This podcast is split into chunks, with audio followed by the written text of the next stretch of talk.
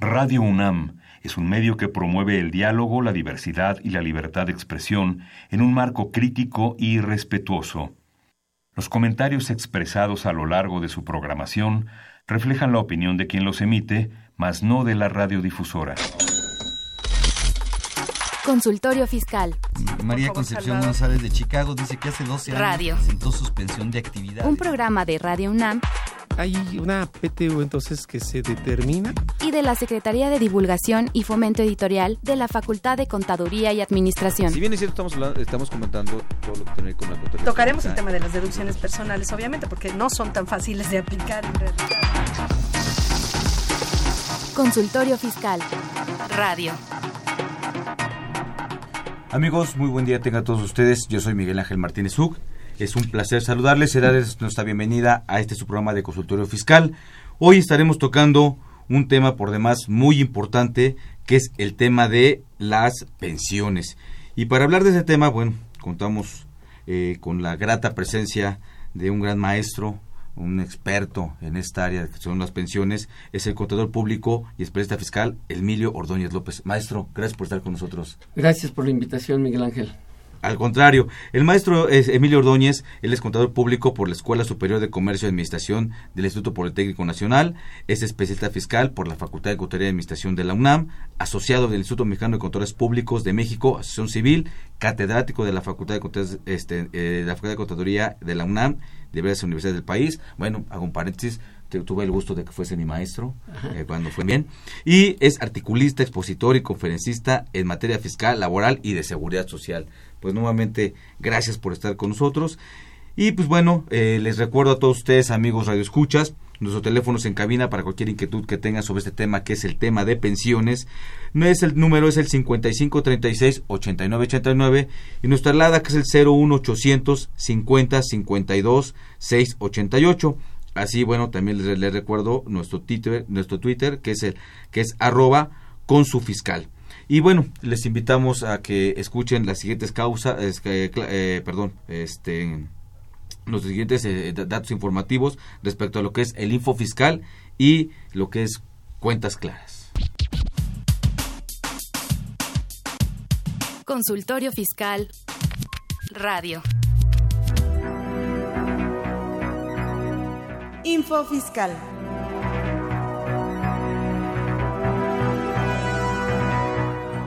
...2 de octubre... El Servicio de Administración Tributaria, SAT, comunica mediante oficio el listado de contribuyentes que obtuvieron resolución favorable en contra del oficio de presunción a que se refiere el artículo 69-B, primer párrafo, del Código Fiscal de la Federación, o en contra de la resolución a que se refiere al tercer párrafo del mismo artículo y código. 4 de octubre. La Comisión Nacional Bancaria y de Valores emite una resolución que modifica los lineamientos para la divulgación de las sanciones que imponga la propia comisión. 5 de octubre.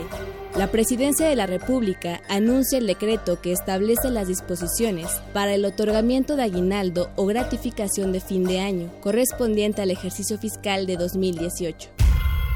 La Secretaría de Hacienda y Crédito Público da a conocer los porcentajes y los montos del estímulo fiscal, así como las cuotas disminuidas del IEPS aplicables a los combustibles, correspondientes al periodo comprendido del 6 al 12 de octubre del presente año. La Secretaría de Hacienda y Crédito Público comunica los montos de los estímulos fiscales aplicables a la enajenación de combustibles en la región fronteriza con los Estados Unidos de América por el mismo periodo.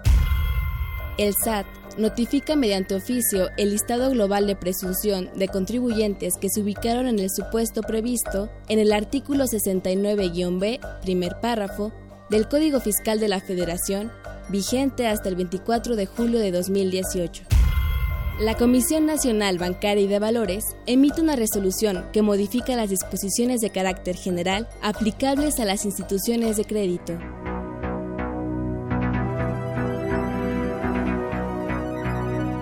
Info Fiscal. Ve y escúchanos por Twitter, arroba con su fiscal. ¿Sabes si lo que te dicen es verdad? Entérate aquí, en Cuentas Claras. Cuentas Claras. La pensión es una prestación económica destinada a proteger al trabajador al ocurrirle un accidente de trabajo, enfermedad o accidente no laboral o al cumplir al menos 60 años de edad.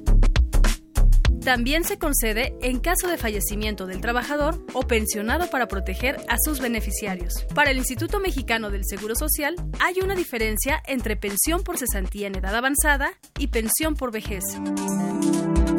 Para la primera, el trabajador debe tener más de 60 años y menos de 65. Para la segunda, la persona debe tener 65 años de edad o más. Cuentas claras. XEUN AM 860 Radio UNAM. Llámanos, nos interesa tu opinión. Teléfonos en cabina 5536 8989. Lada 01800 5052 688. Bien, amigos Radio Escuchas, pues ya están informados de las principales publicaciones en el Diario Oficial de la Federación que se dieron durante la semana, del, miércoles anterior a este, así como también, pues hubo una, unos comentarios respecto, introductorios respecto a este tema, que es el tema de pensiones. Eh, este, nada más quiero pedir una, una autorización, si me lo, si me lo permiten, este, de, el día de hoy es cumpleaños, que quien le mando un fuerte abrazo a mi tío Gonzalo Guerrero Sepúlveda, a quien le debo ser contador. Él fue el que me orientó para yo ser contador. Y vean, aquí estamos. Fe tío, te mando un fuerte abrazo, muchas felicidades. Perdón, bueno, pero pues bueno, hablando del, del, tema de pensiones, eh, pues eh, iniciando por, por, por, definir, por dejarles claros a nuestros amigos los escuchas, eh, maestro, ¿qué podemos decir que cuál es el origen de las pensiones? ¿Para qué es la pensión? ¿Qué es Bueno. lo que le da vida? Eh, en la Constitución Política, en el artículo 123, se le da vida al apartado A, perdón, eh, se le da vida a la Ley Federal del Trabajo y se le da vida también a la, al- a la Ley del Seguro Social, donde en- se establece que el trabajador tendrá derecho a la seguridad social, a la asistencia médica, a los seguros de invalidez, vida, cesantía, vejez, riesgos de trabajo y demás. Y ahí nace la ley del seguro social. Cuando nace en 1943 la primera ley del seguro social, sí se contemplaban algunos aspectos de pensiones, pero unas pensiones muy bajas. Llegaba a ser el 40% como mínimo, el 40% del salario mínimo de esa época poco a poco, por un decreto, se, se fue aumentando año con año, X porcentaje, hasta llegar a la pensión mínima garantizada de un salario mínimo. Aquí, también por tratados internacionales, se contempla que también eh, los países tienen obligación de dar pensiones a sus trabajadores, obviamente en distintas facetas, ¿no? El que trabaja para el sector privado, el que trabaja para el sector público, reuniendo requisitos. No hay una pensión que se establezca como tal para una persona que no esté eh, adherida a ninguna de estas eh, instituciones de seguridad social. Tienes que estar adherida a una de ellas, las Fuerzas Armadas, el ISTE, el ISEMIN y, cual- y, eh, el IMSS y cualquier otra institución de seguridad social que exista en, en- que existen en los estados. Claro. Eh, aquí entonces nace la ley del Seguro Social en 1943 con el, eh, la pensión, entre otras prestaciones, ¿verdad? Y eh, se establece la edad para recibir la pensión. Estoy hablando de cesantía y vejez, porque tenemos pensiones por riesgos de trabajo, Claro. pensiones por invalidez, pensión por derivado de ello, pensión por viudez, de orfandad, de ascendencia, derivado de, de estos Podemos decir ¿no? que en, en atento a esas prestaciones contenidas en la ley, un- un- una parte específica son las pensiones, que es un género, por llamarlo así, y viene la clasificación, ¿no? Sí, claro. Pensiones por esto, por esto y por aquello, eso es una prestación. Sí, claro, así es. Entonces, ah, aquí ya tenemos dentro, tenemos dentro de la ley establecida prestaciones en especie y prestaciones en dinero. Prestaciones en especie en cada uno de los de los de los eh, de, la, de los seguros tenemos cinco seguros Entonces, en, en enfermedad y maternidad, pues tenemos prestaciones en especie, se especifica a quienes tienen derecho a gozar de esas prestaciones en especie, que es la asistencia médica, quirúrgica, farmacéutica, hospitalaria. Tenemos también la, eh, la- lo obstétrico, eh, tenemos la mm, rehabilitación para quienes sufren riesgos de trabajo principalmente y guarderías como prestaciones en especie. Y luego ya como prestaciones en dinero, pues ya las mencioné, tenemos las prestaciones por, eh, en dinero por riesgos de trabajo, tenemos por invalidez, por cesantía, por vejez y derivado de ellas las que mencioné también, de eh, pensión por orfandad, ascendencia y viudez. Cada uno de ellos con sus características y, y requisitos eh, Específicos. específicos, ¿no?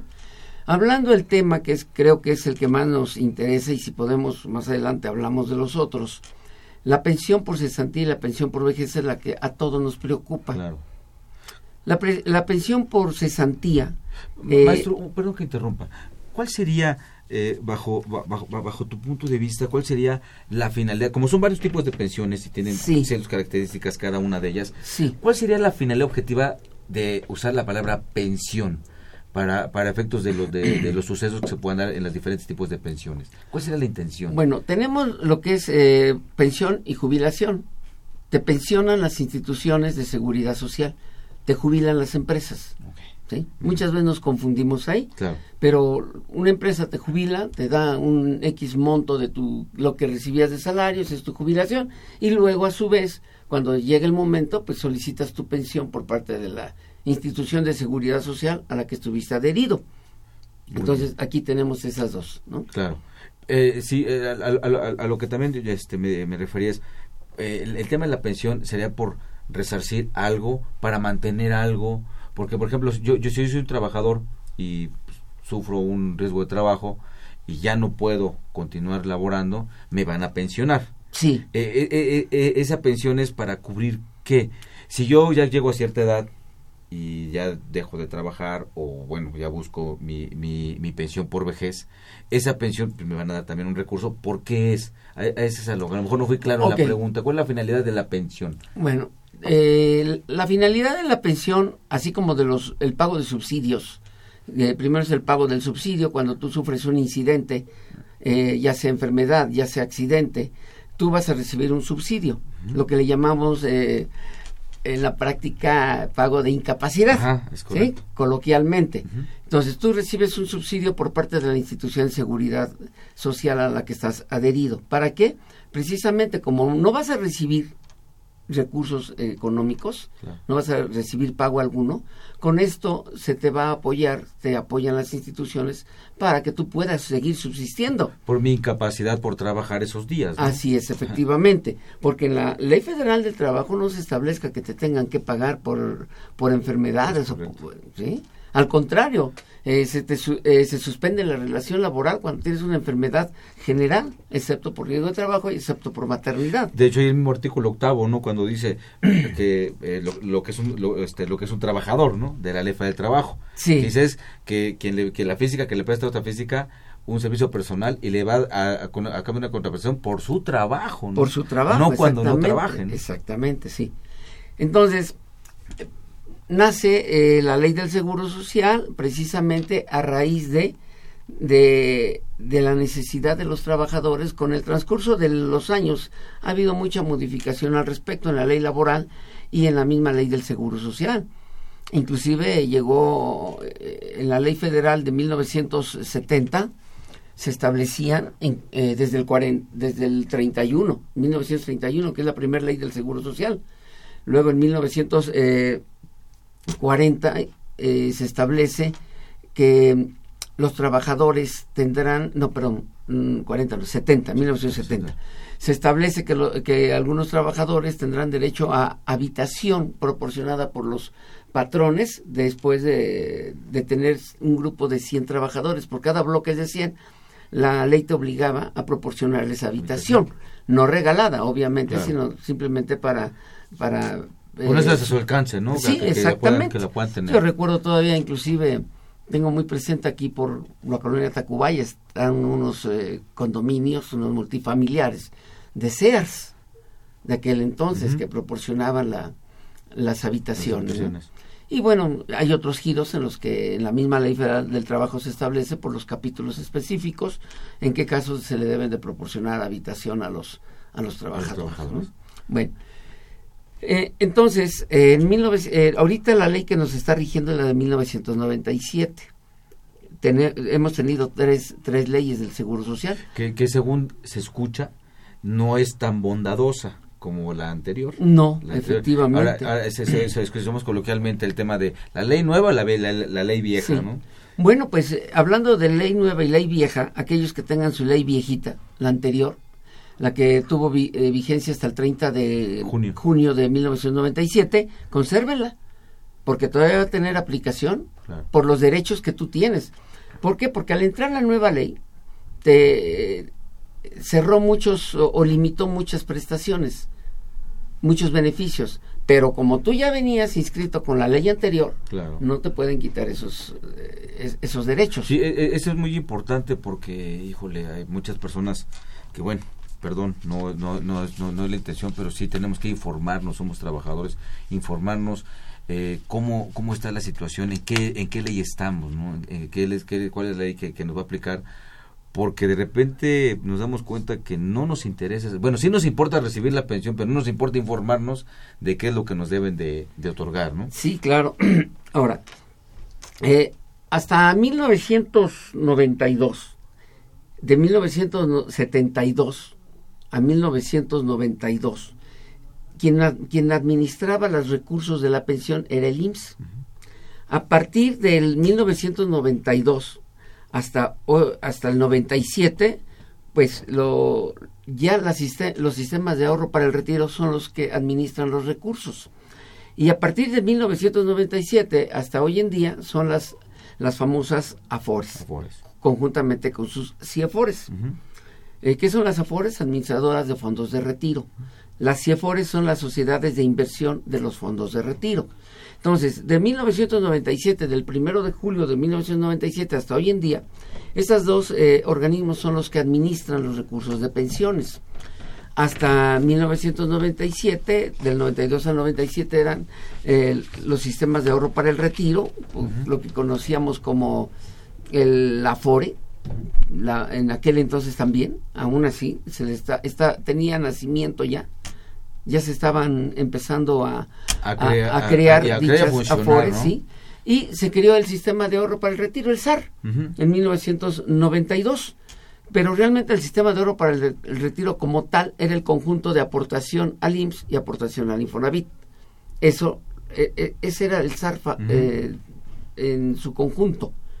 Entonces, ¿cómo entra este, este, este sistema de ahorro para el retiro? Que todos lo sabemos, lo hemos escuchado, una copia de un sistema chileno que allá funciona y que quisieron implementarlo aquí, y que a raíz de la entrada en vigor de, del SAR desaparecieron muchas. El presidente Vicente Fox, eh, que dijo que tomó 20 mil millones de, de unas cuentas eh, no identificadas, pues precisamente eran las no, no identificadas de lo que te habían aportado los patrones y que tú no, no habías eh, no, no- no habías optado por decir mi recurso lo quiero para tal- lugar, Ajá. para tal eh, institución.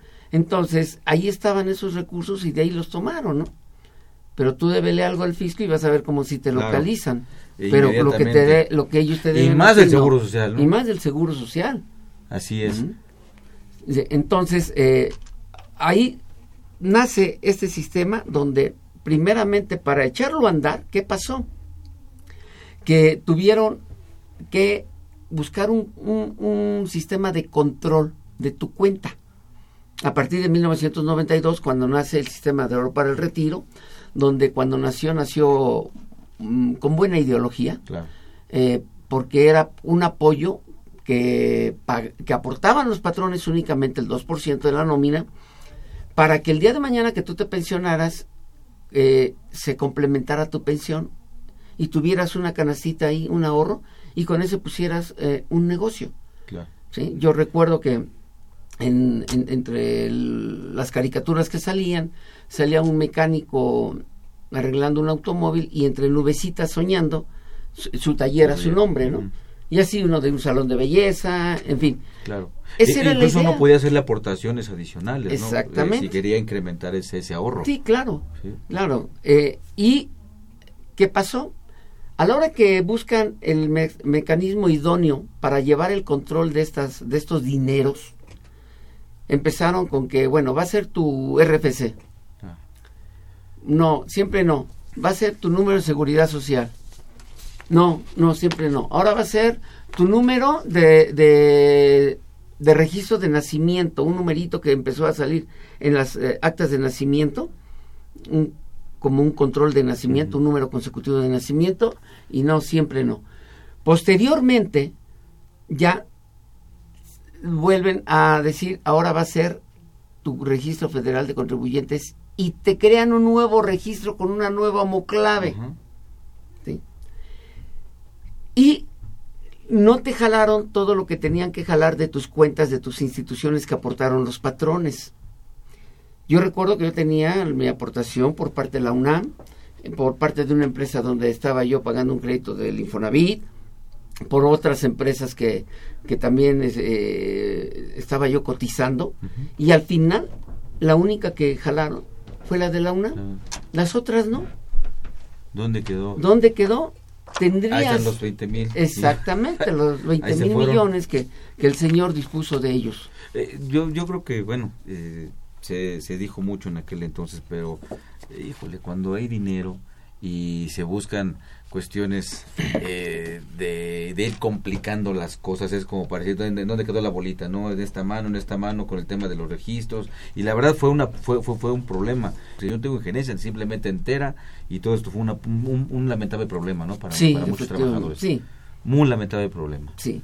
Bueno, entonces aquí ya a la mera hora, cuando cada uno de nosotros quiso ver sus recursos, pues no los tenías completos. Claro. Y esa fue la base para lo que hoy tienes en tu, en tu Afore, ¿no? Afortunadamente, cuando te pensionas ahorita, ya sea eh, por la ley anterior o por la ley actual, lo que tú tuvieras eh, cotizando en, en, la, en la ley anterior, de 1992 a 1997, te lo entregan todo en una sola exhibición. ¿Por qué? Porque esa fue la finalidad. Claro. A partir del primero de julio del 97 para acá, si sabes contar, no cuentes con ello. Claro. Así, casi, casi, ¿eh? Ahorita cuando llegue, lleguemos al punto vamos a ver el por qué. Sí, este es un, ese es un cambio eh, en contra del trabajador. Sí. Ser- se- como bien decía, este, decías maestro, era buena la intención que le dio origen y después se fue desvirtuando. Y aquí hay que tener cuidado, amigos radioescuchas, este, qué año es, es en el que nosotros nos, nos inscribimos al Seguro Social para saber qué ley nos aplica y sobre qué ley tenemos derecho a exigir este monto que, se, esté- que estamos platicando, que era lo que se tenía en el sistema de oro para el retiro. ¿no? Sí. Vamos este, ahorita a ir a una pausa y continuamos con ustedes. Muchas gracias. Consultorio Fiscal Radio. Ahora, tres minutos de finanzas con Arturo Morales Castro. Hola, ¿qué tal? Hoy en Finanzas Personales tenemos 10 recomendaciones para lograr finanzas sanas al momento de jubilarse. 1. Incrementar el nivel de ahorro familiar, esto a través de un estilo de vida sustentable. Por ejemplo, en tu consumo diario, aplicar las tres R's. Reducir, reusar y reciclar. 2. Aumentar el nivel de contribuciones a fondos de ahorro para el retiro para que de ese modo crezca el nivel de capital ahorrado en el tiempo. 3. Aprovechar el marco regulatorio para el sistema de planes de pensiones privados existente. 4. Considerar el nivel de deducibilidad fiscal en las contribuciones para incentivar el nivel de ahorro que tengas al final de jubilarte. 5. Contratar un seguro de retiro complementario que tenga beneficios fiscales y que además su rendimiento esté en función del comportamiento de la inflación. 6. Contratar un seguro de gastos médicos mayores para ti y tu familia. 7. Contratar un seguro para tu casa y para los bienes materiales que tengas al momento. 8. buscar tener ingresos pasivos, ya sea por intereses en inversiones o por ingresos de un negocio propio, ya que el tener una pensión no excluye ser empresario. 9. Considerar la alternativa de hipoteca inversa, que se refiere a una operación financiera especialmente diseñada para mayores de 65 años y personas dependientes, con la que es posible convertir a dinero el valor patrimonial que representa la propiedad de su vivienda. 10. Incrementar la cultura financiera en la intención de tomar decisiones con menor riesgo. Hasta aquí 10 recomendaciones para lograr finanzas sanas al momento de jubilarse. Esperamos que estas recomendaciones sean útiles. Y mi correo amorales.fca.unam.mx. Tres minutos de finanzas. Ve y escúchanos por Twitter, arroba con su fiscal. La Facultad de Contaduría y Administración de la UNAM te invita a la quinta Feria Artesanal UNAM FONART 2018. En esta edición nos acompañan artesanos de 17 estados de la República con productos de barro negro, textil, esferas navideñas, madera, alfarería, entre otras. Además, podrás ver cómo se realizan algunas de sus artesanías. Apoyemos el comercio justo, adquiere tus productos y beneficia a nuestros artesanos. Te esperamos del 17 al 19 de octubre en la Facultad de Contaduría y Administración, de las 9 a las 19 horas. No solo compres artesanía, vive la artesanía. XEUN AM 860 Radio UNAM. Llámanos, nos interesa tu opinión. Teléfonos en cabina 5536 8989. Lada 01800 5052 688. Bien amigos, continuamos con, con este programa donde estamos hablando del tema de pensiones. Nos acompaña el maestro Emilio Ordóñez López. Y miren, gracias, eh, nos tienen ya algunas preguntas. Tenemos aquí eh, una pregunta de Juan Nuevo Vidal. Él, él, él nos, nos pregunta, maestro, cuando una persona, perdón, cuando una persona fallece, perdón, ¿cómo se recupera el SAR que paga el patrón al trabajador? Bueno, aquí la, la bueno, viuda o viudo, en su caso, eh, tendrán el derecho a solicitar ante el instituto su pensión por viudez, ya sea hombre, ya sea mujer, ¿no? Inclusive si no están casados y estaban en unión libre, habían procreado hijos, aunque no haya una, un- una unión civil, tiene derecho ¿no? el concubinato a, recl- a reclamar ante el Instituto Mexicano de Seguridad. ¿Con qué? Su acta de matrimonio, eh, si no tiene acta de matrimonio, con la acta de nacimiento de los hijos. Y si tuvo más de cinco años viviendo con esta persona, pues lo que va a necesitar es una constancia ante una autoridad eh, eh, judicial, en este caso, que constate de que le van a pedir testigos, ¿verdad? Claro. De que vivían en unión libre y que tenían tanto tiempo viviendo, le pedirán algunos comprobantes de, del domicilio para ver que efectivamente tuvieran ese, ese tiempo, ¿no? Va a solicitar ante el mismo instituto, va a solicitar su pensión. Y ya con, es- con este trámite de pensión le dan acceso a la FORE para que también lo tramite. Muy bien, Primero tiene que ir al Seguro Social y luego ya del Seguro Social se presenta a la FORE, muy bien. que en la que llevaba su, su cuenta esta persona. Eh, eh, si, si, si no llegara a tener la información, el mismo Seguro Social le, le- le indica, ¿no? Sí, y si no, Claro. en, el, en la mm, CONSAR, Muy bien. en la CONSAR, eh, que está aquí en Periférico, Periférico Sur, eh, ahí hay oficinas donde la- la lo van a buscar a la persona por su número de seguridad social y van a ubicar en qué afore estaba esta persona, porque hay muchas personas que no saben ni a qué afore Claro. pertenecen. ¿Por qué? Porque te dan de alta y, y A lo mejor el tienen trabajador cierto... escogió y no le dijo. No, y ¿O no tam- escogió? Y también hay cierto manipuleo ahí de las afores para jalar a los trabajadores, ¿no? Claro. A ti no, claro. te, no te preguntan Sí. nunca, oiga, ¿a qué afores se quiere, eh, quiere ingresar Sí, usted claro. sus recursos? Nunca te lo dicen. Entonces, ellos ya jalan, de repente te llega un, un documento de la Afore X, ah, caray, pues, yo estoy en Banamex, yo estoy en X, Z o Y, ¿no? Claro. Mm, están utilizando mucho la del siglo XXI, la misma del Seguro Social. ¿Será que esa es la mejor? ¿Será? Eh, eh, nada más, ¿por qué lo pregunto? Y perdón. Sí. Eh, mi, mi, mi, señor padre, que ya, ya, ya, ya partió, él estuvo muchos años en el Seguro Social. De hecho, él era médico y trabajaba para el Seguro Social. Y confiaba tremendamente en el Seguro Social, institucional Seguro Social. Y decía, para mí la mejor afore es la del siglo XXI. Y también decía, porque los bancos pueden hacer manipulaciones indebidas o desaparecer. Dicen, en cambio, el Seguro Social no va a desaparecer, ¿no? ¿Será por ahí algo de...? Ese era su, su razonamiento de él. Pues, no, no, no desaparecen. La CONSAR lleva un, un, estricto control de estas situaciones, ¿no? Y está garantizado tu, tu recurso ahí. Claro. Uh -huh. Aquí nada más a, a, nuestro amigo que nos hizo favor de hacer la pregunta, eh, el, el, la, la, la, resolución judicial a que se refería el maestro, nada más eh, complementando el comentario, es a través de una jurisdicción voluntaria y a través de ese procedimiento obtienen ya eh, la certificación de que vivían juntos durante el tiempo estipulado que menciona el maestro, los cinco años, y ya este, continúan con su trámite, ¿no? Así es. Y, y, y por ejemplo, en, en, en, esta pregunta que nos hacen es en caso de fallecimiento. Pero si yo fuera una persona que ya tengo, estoy, estoy de los 60 o arriba de los 60, sí. y, no he y no trabajo, llevo cinco, cuatro años, seis años sin trabajar, ahí yo qué podría hacer para efectos de recuperar mis, mis, mis aportaciones. Ok, Miguel Ángel, mira, vamos a partir de, del principio. Eh, las semanas que tienes cotizadas no se pierden, no se pierden, se recuperan. ¿Cómo se van a recuperar estas semanas? Bueno, si tú cotizaste, no quiero pensar en dos años, tres años, cuatro años, hace 25, 30 años, esas semanas cotizadas se, se guardan, se conservan ahí, se, se, recuperan mediante qué mecanismo.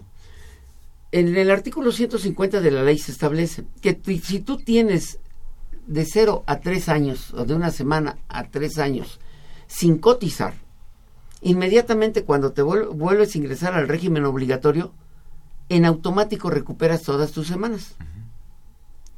Si tienes de más de 3 pero hasta seis años, entonces requieres de cotizar 26 semanas en el régimen obligatorio uh -huh. y que ese tendrá que ser activo con un patrón. Y si tienes más de seis años sin cotizar, como el ejemplo que te estoy poniendo, que tienes 20, 25 años sin cotizar, uh -huh. tienes que cotizar un año. Un año para que, para que tú recuperes todas tus semanas. Muy bien es un poco difícil ya a esa edad que nos den trabajo. Claro. ¿Verdad? Claro. Pero si, si te lo pueden dar, mira, con que te lo den de vigilante, eh, aunque claro. te paguen el mínimo, la cosa es que recuperes tus semanas, ¿no? Y eh, inclusive el instituto, no tanto aquí en el Distrito Federal, en, en, eso se da un poco más en provincia, van y checan a las empresas eh, a ver si esta trabajando. persona está trabajando. Bueno, tú muestras toda la documentación, ¿verdad? De, de, su solicitud de empleo, sus documentos anexos, acta de nacimiento, eh, todo, todo, laboral. todo, contrato laboral que le hayas pagado por efectivamente nómina, tus recibos de nómina, máxime que hoy, hoy son timbrados claro, por el SAT. Claro. Entonces, una vez que, que, ya demuestras todo ello, a las, a las 52 semanas, o sea, un año, tú ya recuperas todas tus semanas. Claro, con el sistema de determinar el monto de tu pensión, pues tocaría muy poco, ¿no? Uh -huh. Pero bueno, nadie te regala un salario claro, mínimo, ¿verdad? Claro, claro, bueno, claro. Ese sería el mecanismo. Otro también muy... Bueno, aquí un, un tip para todos. De favor, eh, vayan a sus clínicas del Seguro Social y de ahí chequen qué subdelegación les corresponde para que vayan al departamento de afiliación y soliciten sus semanas cotizadas. Con estas semanas cotizadas va a salir ahí el historial y, y, chequen de qué empresas les están dando las semanas. Si les faltan semanas cotizadas por X, Z o Y razón, pero tienen comprobantes de, de esa época, el instituto lo va a recuperar y lo va a jalar y les va a recuperar esas semanas. Porque muchas veces no te captan un, una, dos o tres empresas. Claro. Aquellos que durante su juventud estuvieron un año en una, dos años en otra, tres años en otra. y Que hoy es muy común con nuestros jóvenes que tenemos. Sí, sí, sí. Están... Bueno, creo que todos cuando somos jóvenes andamos brincoteando de empresa en empresa, ¿no? eh, por ganar un centavo más brincas de una empresa a otra, ¿no? Ya cuando estamos en cierta edad y con cierta experiencia ya vamos viendo de otra forma las cosas, ¿no? Sí. Bueno, entonces, otro punto importante aquí es, en el artículo 151 se, se contempla la, eh, el tiempo de, la conservación de derechos en el caso de una pensión. Tú me decías hace rato, tengo cuatro años que no trabajo. Ok, vamos a ver cuántos años cotizaste en semanas. La ley te establece que tú vas a conservar, ¿sí? Vas a conservar por la cuarta parte de las semanas cotizadas el derecho a una pensión. ¿Qué quiere decir esto? Tú me dices, tengo cuatro años que no laboro, dejé de laborar a los 56 y ahorita que tengo los 60, pues, quiero ver qué pasa con una pensión, tengo derecho o no tengo derecho. Vamos a ver cuántas semanas cotizaste antes. Vamos a suponer que cotizaste 30 años, por cerrarlo, no en semanas, en años. Ah, bueno, la cuarta parte son siete años y medio. Entonces tú, tú desde el momento que te diste de baja, tienes siete años y medio para que puedas solicitar tu pensión en el momento que ya tengas la edad para ello. Apenas llevo cuatro. Llevas cuatro, todavía a lo mejor ni te percatas hasta dentro de unos dos años, alguien te prende el foco y te dice, oye, tú deberías estar pensionado. Claro. Y te das cuenta, pues todavía estás en la cuarta parte de las semanas cotizadas. Puedes solicitar tu pensión. En automático te lo van a otorgar, ¿no? Muy bien. y, y, por ejemplo, ahorita que estamos en fiscal casos de la vida real, si me lo permite. Por ejemplo, yo, yo, yo, en, lo personal, eh, pues igual, los tiempos, eh, cuando estábamos eh, en, en, la prepa, entré a trabajar en una empresa. Y ahí, en esa empresa, coticé. Coticé durante más o menos un año y medio. Sí. Después, pues, dejo de trabajar, sí, sí, sí, sigue el curso, y como en 1988 entro a otra empresa y vuelvo a cotizar en este curso. Ahí en esa empresa otra vez estoy nada más dos años y de ahí en adelante pues bueno ya me dediqué a la cuestión independiente y nada más ese periodo de cotizado y en, en, lo que es el seguro social. Sí. Y nada más. Como tres años. Eh, como tres años nada más. Y ahorita, pues bueno, todavía no, no, no, no llego a los 60, pero ya lo estoy, ya lo estoy este, rasguñando. ¿En qué año ingresaste por primera vez al Seguro Social? Fue aproximadamente en 1980. Sí, pues, estás con la ley anterior, entonces... Para que tengas derecho a la pensión necesitas a números cerrados 10 años de cotización. Te faltan 7. Te faltan 7. Puedes cotizarlos puedes cotizarlos y pero el, tema es que mínimo. Lo importante es que no lo pierdo. No, esos tres años no los pierdes. El punto importante es que no lo pierdo. Tendrías que cotizar otros siete. Claro. Aquí, amigos, escuchas, la, la intención de esto es también que, bueno, eh, saquemos cuentas, saquemos cuentas de, de, qué tenemos, porque muchas veces, e incluso, eh, vamos a suponer que yo me, me, me, hubiese contratado ah, más adelante y digo, no, eso se perdió y, no, yo, yo nunca me contraté y me vuelven a dar un número de registro este eh, eh, entre el Seguro Social y ya yo, yo tenía otro y no lo dije, ¿no? Y entonces, pues bueno, también hay muchos homónimos en, en, en, en, en todo el país y, esa, y esas semanas finalmente considero yo por no tener conocimiento de que ya las perdí. Y realmente que fue año y medio, pero no lo perdí, ¿no? Claro, claro, claro. Y ahorita, bueno, pues puedes cotizar para que cuando llegues a la a, las, a los 10 años de cotización solicites tu pensión. Ya después vamos a hablar cómo, cómo aumentas el monto de tu pensión. Muy bien, muchísimas gracias maestro. Vamos ahorita a otra pausa y continuamos con ustedes hablando de ese tema de pensiones con el maestro Emilio Ordóñez.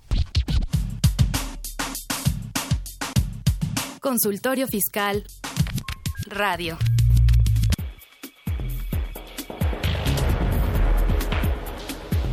En esta nueva edición, la 699, Consultorio Fiscal presenta interesantes artículos de corte jurídico, laboral, contable, financiero y fiscal. En este ejemplar, Carlos Alberto Pérez Macías examina los puntos relevantes de las disposiciones de carácter general de la Ley de Instituciones de Tecnología Financiera. Carlos Alberto Burgo a Toledo hace dos preguntas esenciales. La regla 1.5 deroga el artículo 69b del Código Fiscal de la Federación. Silke Mora López explora el impacto de las transferencias bancarias entre cuentas del contribuyente en el entorno contable. Walter Carlos López Morales y José Alfredo Zaragoza Buendía conjuntamente comentan la versión anticipada de la tercera resolución de modificaciones de la Resolución Miscelánea Fiscal 2018. Estos y otros temas de gran interés se presentan en el número 699 de Consultorio Fiscal. Suscripciones a los teléfonos 5616-1355 y 5622-8310. También a través de la tienda electrónica publishing.fca.unam.mx o en la página de esta revista consultoriofiscal.unam.mx.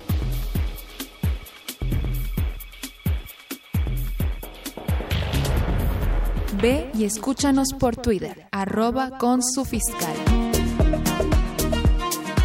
Hola, soy Marta Valle, coordinadora del Servicio de Asesoría Fiscal Gratuita de la Facultad de Contaduría y Administración de la UNAM.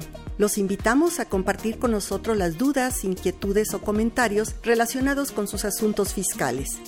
Pueden hacerlo a través del número telefónico 5622-8222, extensión 46263, o del correo electrónico consultoriofiscal.fca.unam.mx. Los esperamos, será un placer atenderlos.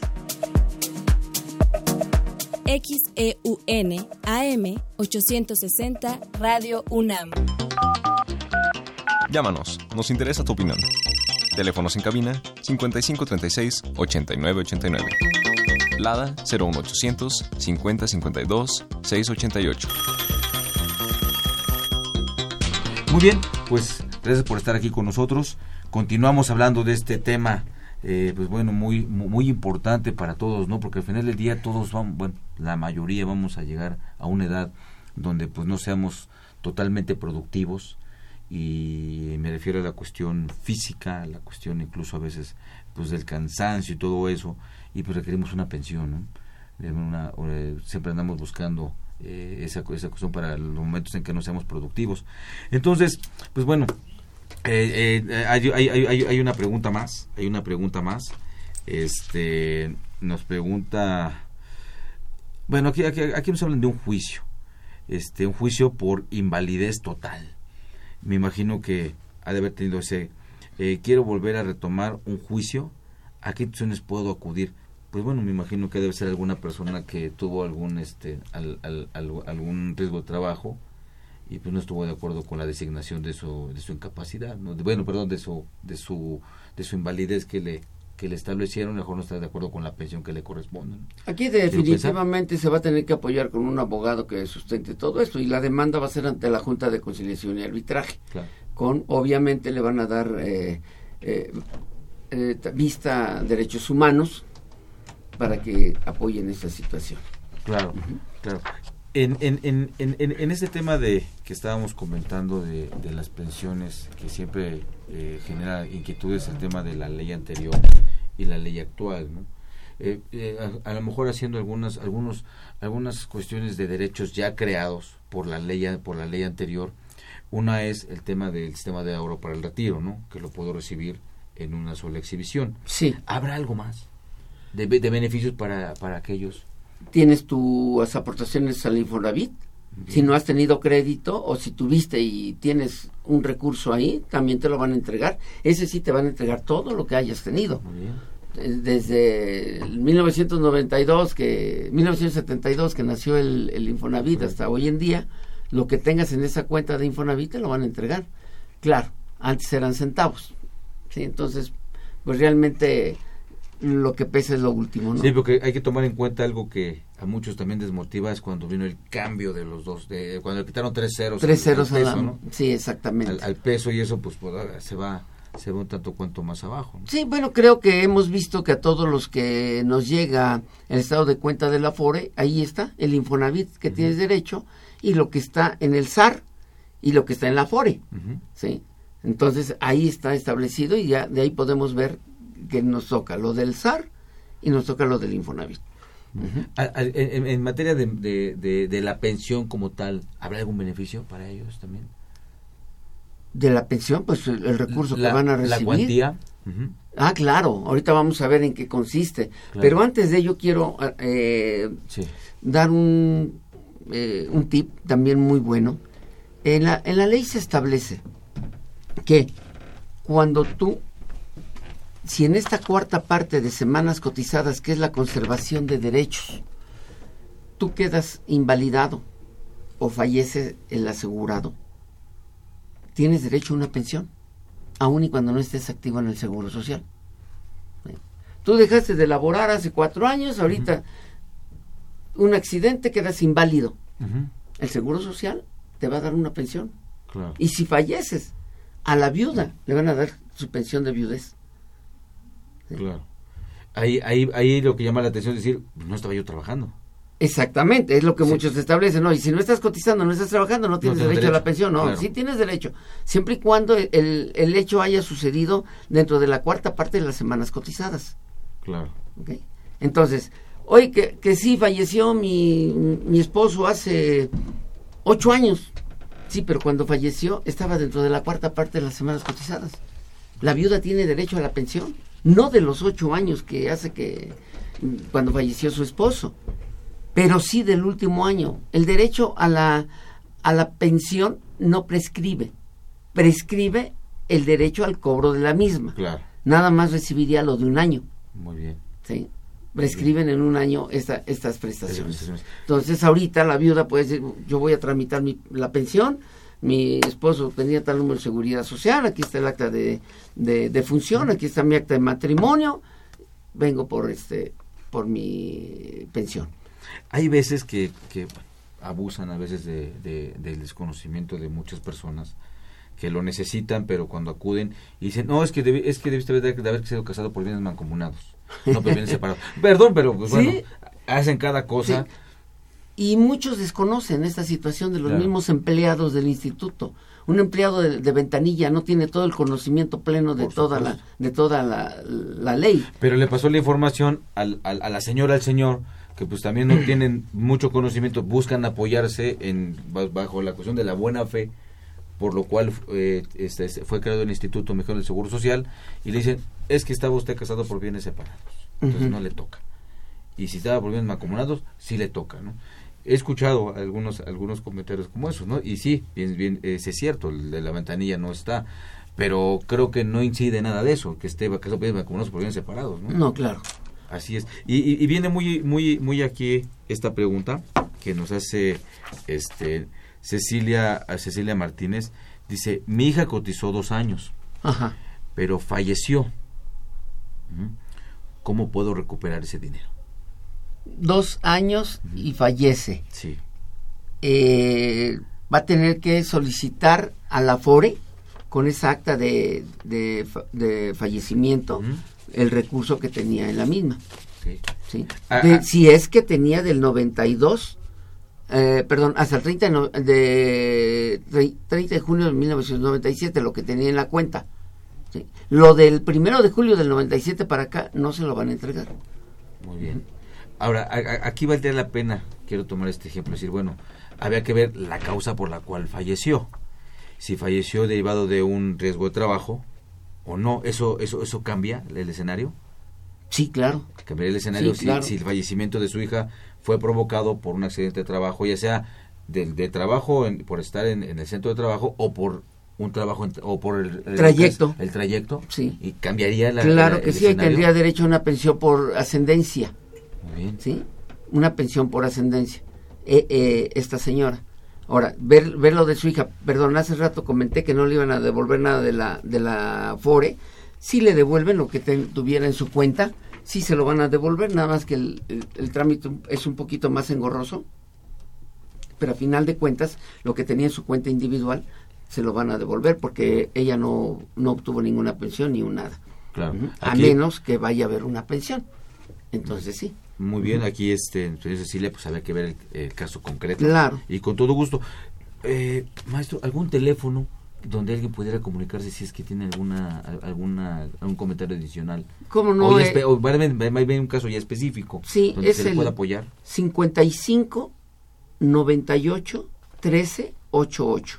Muy bien. 55 98 13 88. Pues bueno, ahí amigos radio escuchas alguna ya cuestión ya muy muy específica, muy particular, porque pues, todo esto es todo, todo- siempre todo esto es traje a la medida, ¿no? Sí, claro. El caso particular ya tienen el, el Sí, número porque maestro tiene Emilio todo, Ordóñez. vienen muchos detalles Claro. al respecto. No, bueno, ahora Este, Maestro, antes de, de continuar, vamos a ir nuevamente a una pausa. Continuamos con ustedes con este tema que es pensiones con el maestro Emilio Ordóñez. Consultorio Fiscal Radio. Ya te vi, ¿eh? Te estoy fiscalizando. Atentamente, el SAT.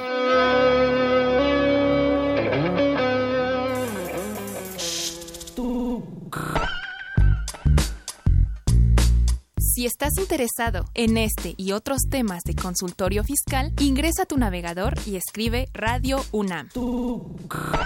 En la página principal, da un clic en 860 de AM, que se encuentra en la parte superior derecha. O si lo prefieres, da un clic en Programación AM y selecciona Consultorio Fiscal Radio, donde podrás acceder a nuestro contenido seleccionado. Suscríbete y podrás reproducirlos cuando quieras desde tu iPad, tablet o celular.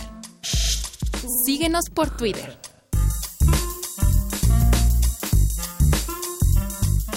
Ve y escúchanos por Twitter, arroba con su fiscal.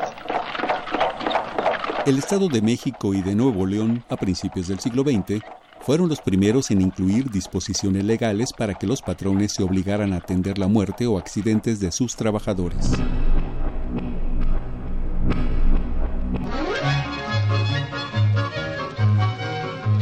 La Constitución de 1917 recogió esa iniciativa promoviendo programas de previsión social, entre ellas el seguro de pensiones, en el artículo 123.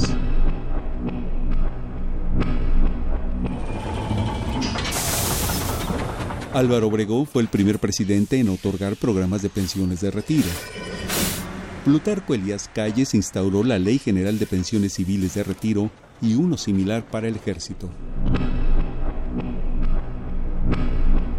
Manuel Ávila Camacho lanzó la Ley de Seguridad Social que pasó a formar parte del IMSS, creado por Lázaro Cárdenas. La ley incluía beneficios como pensiones por invalidez, vejez y retiro. Hasta 1997 el trabajador podía acceder a su retiro al cumplir 500 semanas de cotización y tener 65 años de edad. para que México cuente no solo con una política de gobierno, La próxima semana concluiremos esta para el historia. crecimiento económico como medio para alcanzar la justicia social. XEUN AM 860 Radio UNAM. Llámanos, nos interesa tu opinión. Teléfonos en cabina 5536 8989. Lada 01800 5052 688. Bien, gracias por continuar con nosotros aquí hablando del tema de pensiones. Maestro, hay una pregunta más. Eh, no hizo favor de llamarlos Carlos Martínez. Él dice que cuando era estudiante empezó a cotizar en 1998. Su número de seguridad social empieza con 92. ¿Mm? La pregunta es, ¿qué ley de pensión le tocaría? Bueno, si ingresó en el 98 como él lo establece, le toca la nueva ley, la actual. Pero el número 92 lo ha de estar confundiendo. Eh, ¿Cómo se compone el número de, afiliación del trabajador? Son los dos primeros dígitos, eh, por ejemplo, voy a poner de ejemplo el mío. Los dos primeros dígitos son la oficina administrativa o del Seguro Social donde te inscribieron. La mía es 11. Luego viene el año en el que te inscribieron. El mío es el 70. Luego vienen los siguientes dos dígitos, tu año de nacimiento. Luego vienen cuatro dígitos, que es un número consecutivo. Y luego viene un dígito verificador. Por ejemplo, el mío es 11, 70, 53, 21450. Ese es mi número de afiliación. Ahí está la oficina administrativa donde me inscribieron, el año en que me inscribieron, mi año de nacimiento y un número consecutivo de inscripción. Claro. Así es como se conforma este, este número. Algo tomó que no era el de inscripción, sino a lo mejor de la oficina administrativa. Claro, eh, eh, seguramente, seguramente, porque esto, esto, esto es muy importante, este, porque cuando vienen, hemos tenido varios, varios patrones y a veces no damos bien la, bien la información y nos vuelven a, a, inscribir, pues se convierte en una problemática para hacer la integración de las cuentas. O también hay problemas muy, muy, este, muy comunes de los homónimos. También. hay homónimos que incluso podemos decir es que yo nací en la Ciudad de México y el homónimo está por allá por este por Monterrey pues sí pues todo el mundo se mueve a todos lados no pero al final del día trae un problema entonces con esta información que nos acaba de dar el maestro pues es importante que hagamos nuestro bueno por lo menos ya es ya es ya ya los primeros números sí los podemos tener no claro o sea ya, ya sería muy muy difícil que también sea un homónimo que nació el mismo día que nació el, mismo año no claro, ya sí. ya como que se va este eh, eh, el número consecutivo es el que te va a dar la pauta no sí y, y, y, antes hablábamos de la hoja rosa me acuerdo que hablamos de la famosa hoja rosa ¿no? bueno pues mira hay gente un servidor tengo mi hoja rosa desde el primer empleo ¿Eh? ¿Eh? Entonces con eso yo tuve elementos para decir me faltan semanas cotizadas eh Seguro Social, así es que acumúlamelas. yo y también, aquí está. eh, Yo, yo esa hoja sí la guardo también, mi hoja rosa es, es como la cartilla de este Sí. servicio militar, como que es un documento único que no debe de extraviarse, ¿no? Que no debe extraviarse. Pues bueno, el, el, el- ya saben que el tiempo lamentablemente nos, nos va premiando, pero bueno, vamos a tener un programa más sobre el tema de este de, de, de pensiones. Maestro, alguna sobre lo que hemos llevado la charla, alguna consideración eh, que le podemos dar a nuestros amigos radioescuchas. Bueno, primeramente que vayan regularizando todo su, su, su número de seguridad social bien, como tú acertadamente opinabas de, de, de las este de los números duplicados de personas con, con el mismo nombre y demás, pues primeramente que chequen bien todo ello. Que tengan bien su número de afiliación, que no tengan dos números de afiliación, que, que tengan su nombre Claro. y el de sus esposas y sus hijos correctos. Ya en la próxima platicaremos de ello. Sí, el tema de los nombres es muy Sí, importante. muy importante, sí. Muy importante y a veces a veces cambia una letra, a veces cambia algo Sí. en los apellidos, en los nombres eh, de que, que, que, bueno, no se no se hicieron adecuadamente. Pues amigos, muchísimas gracias por, por, por su compañía, por haber estado con, con, con nosotros. Maestro, un, un, mi, mi agradecimiento por haber estado aquí con nosotros. Gracias por la invitación nuevamente. Muy bien. Y bueno, les, es- les- los invitamos a que nos eh, sigan sintonizando la siguiente semana. También seguiremos hablando con la pues, bueno, hablando del tema de pensiones, viene la segunda parte. Esta fue una producción de Radio UNAM y de la Facultad de Contaduría y Administración de, este, de la UNAM, director general Benito Ta- Taibo, director de la Facultad de Contaduría y Administración y, ma- eh, y de, este, de la UNAM, el maestro Tomás Humberto Rubio Pérez, secretario de Divulgación y Fomento Editorial de la Facultad de Contaduría y Administración, doctor José Ricardo Méndez Cruz. En los controles estuvo Socorro Montes, en la producción por parte del Departamento de, Me- de Medios Audiovisuales de la Facultad de Contaduría y Administración, Nezahualcóyotl Jara, Juan Flanders, Alma Villega, Tania Linares, Miriam Jiménez, Samantha Gasca y Emanuel Zarco. Yo soy Miguel Ángel Martínez Zuc, me despido de ustedes. Gracias por haber estado con nosotros. Muy buena tarde. Consultorio Fiscal.